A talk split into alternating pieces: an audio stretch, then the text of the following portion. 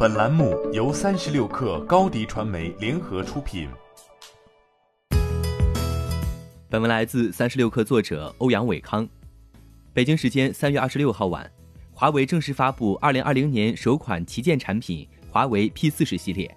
包括 P 四十、P 四十 Pro、P 四十 Pro 加三款机型。素以拍照见长的华为 P 四十系列，在影像系统上能否更进一步，成为发布会重要看点。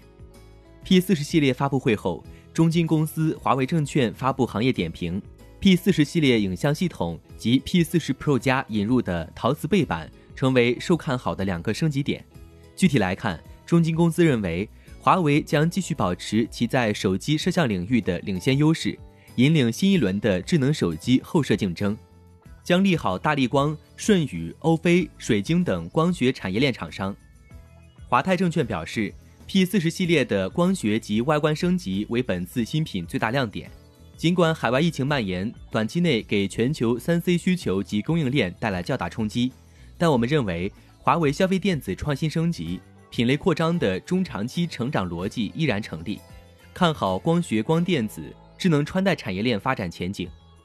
在外观方面，中金公司表示，华为引入陶瓷材质背板及丝曲面玻璃屏幕，利好三环集团、蓝思科技、比亚迪电子等外观件厂商。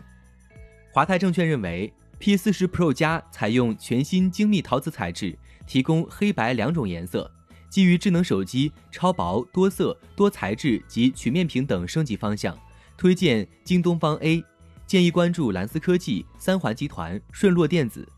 华为 P 四十系列发布虽然利好产业链发展，但今日相关概念股在走势上仍随大盘波动。截至午间收盘，A 股上证综指高开后震荡走高，午盘收涨百分之一点四一。同期，华为概念板块探底回升，午盘涨幅为百分之一点一九，稍弱于大盘。富途牛牛数据显示，A 股华为概念板块共有三百二十五家上市公司，范围远超电子产业链。其中二百四十四家午盘收涨，相比之下，港股华为概念板块上市公司数量更少，行业更集中，但整体走势仍与 A 股华为概念板块接近，高开低走后震荡回升。截至午间休盘，香港恒生指数涨幅为百分之一点二一，华为概念板块涨幅为百分之一点一二，同样稍弱于大盘。